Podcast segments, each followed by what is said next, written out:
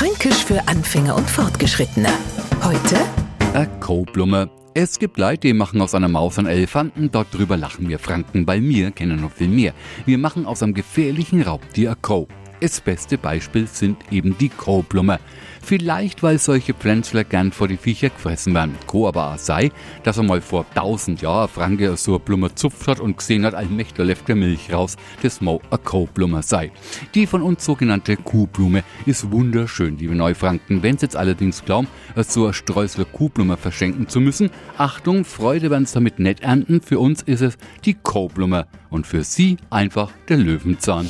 Fränkisch für Anfänger und Fortgeschrittene. Morgen früh eine neue Folge. Und alle Folgen als Podcast auf podu.de.